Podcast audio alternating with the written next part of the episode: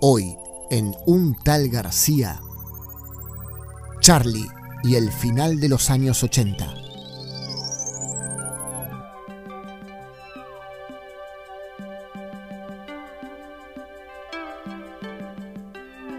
A finales de 1988, Charlie comienza a planear lo que sería el disco con el que cerraría su década dorada.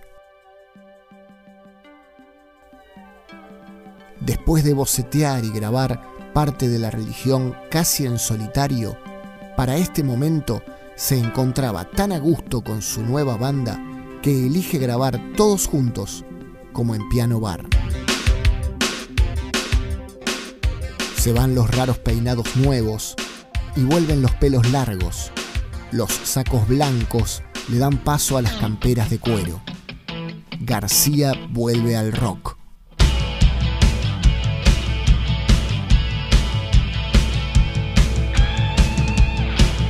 Con el objetivo de grabar Funky para ser usada como cortina de El Mundo de Antonio Gasalla y hacer demos de las nuevas canciones, Charlie recluta a los enfermeros para dos sesiones, una en Panda con Mario Breuer y otra en Music Hall con Mariano López.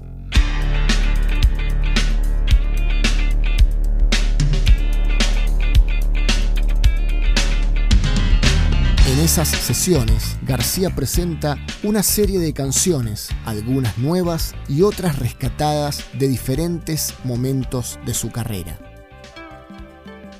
Aparece Coca-Cola, un viejo tema instrumental que ahora recibe una letra,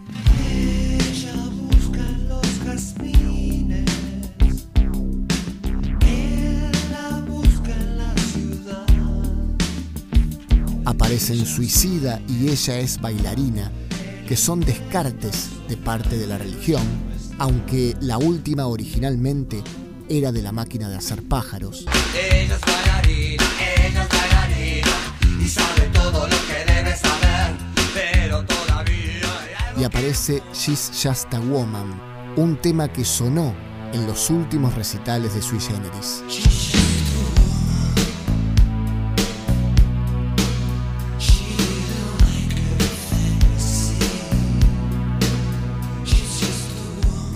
Muchos de estos demos quedan con letras garabateadas en inglés.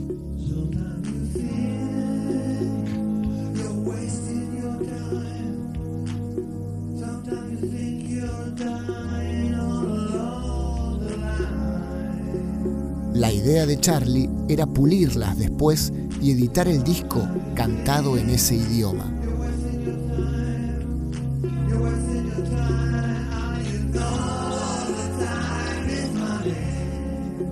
Para la grabación del disco, Charlie recurre nuevamente a Joe Blaney. Y para ese fin, el productor neoyorquino visita por primera vez la Argentina. Blaney venía de trabajar con Keith Richards y Prince y fue quien convenció finalmente a García de hacer los temas en castellano. quién pensás como idea para En la práctica, la gente de mi banda y yo que está coproduciendo conmigo. Y después, qué sé yo, mis amigos, la gente que está más cerca mío, me, me gusta que le guste a ellos. ¿El título para el disco? ¿Cómo conseguir chicas? Todavía no lo tengo madurado el concepto, pero me gusta el título.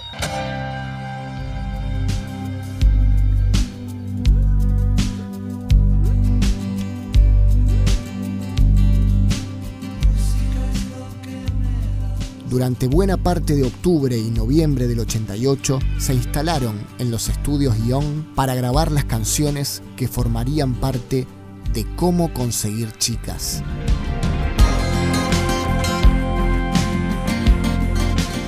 Curiosamente, ese iba a ser el nombre del álbum que no llegó a grabar con Luis Alberto Spinetta. En octubre de 1988, también se realiza el Festival Internacional de Amnesty. Charlie forma parte de la grilla junto a figuras de la talla de Bruce Springsteen y Peter Gabriel. Con la ayuda de Blaney, invita al violinista del ex líder de Genesis para sumarse a la grabación.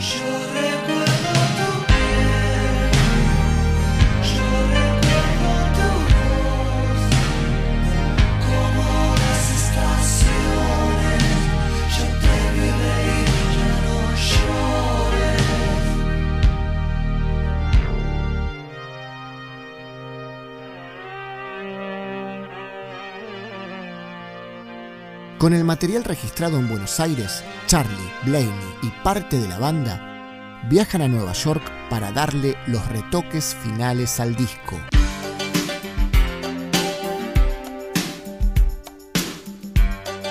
Una vez en Estados Unidos, García cambia de rumbo. Deja de lado algunas de las canciones grabadas en Buenos Aires e incorpora otras que no formaban parte del plan original. Tal es el caso de Suicida y ella es bailarina, cuyos demos habían quedado en los estudios Electric Lady desde la época de parte de la religión.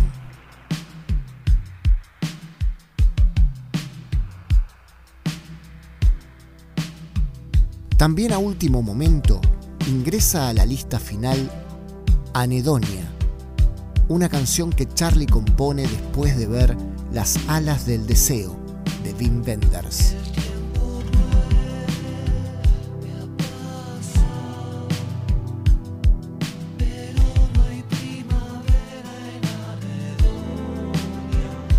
Como dato curioso, en la grabación de Anedonia aparece la batería de Mario Serra, baterista de Virus, que años más tarde formaría parte de la banda de Charlie García.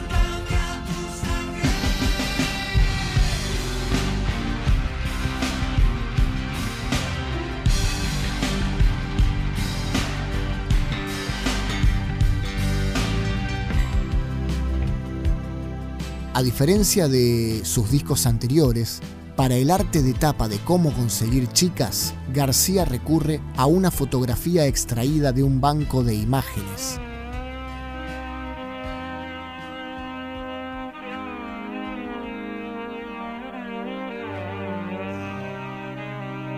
Cómo conseguir chicas es varios discos dentro de uno.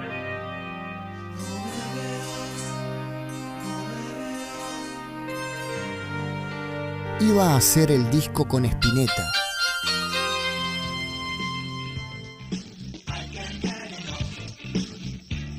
Iba a ser un disco cantado íntegramente en inglés.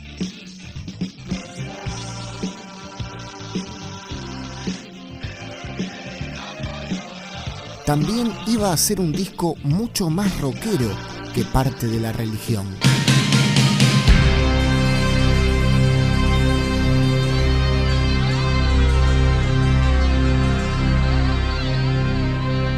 Pero finalmente, y en sus propias palabras, Cómo conseguir chicas es el disco favorito de Charlie. Para mí, mi mejor disco es Cómo conseguir chicas.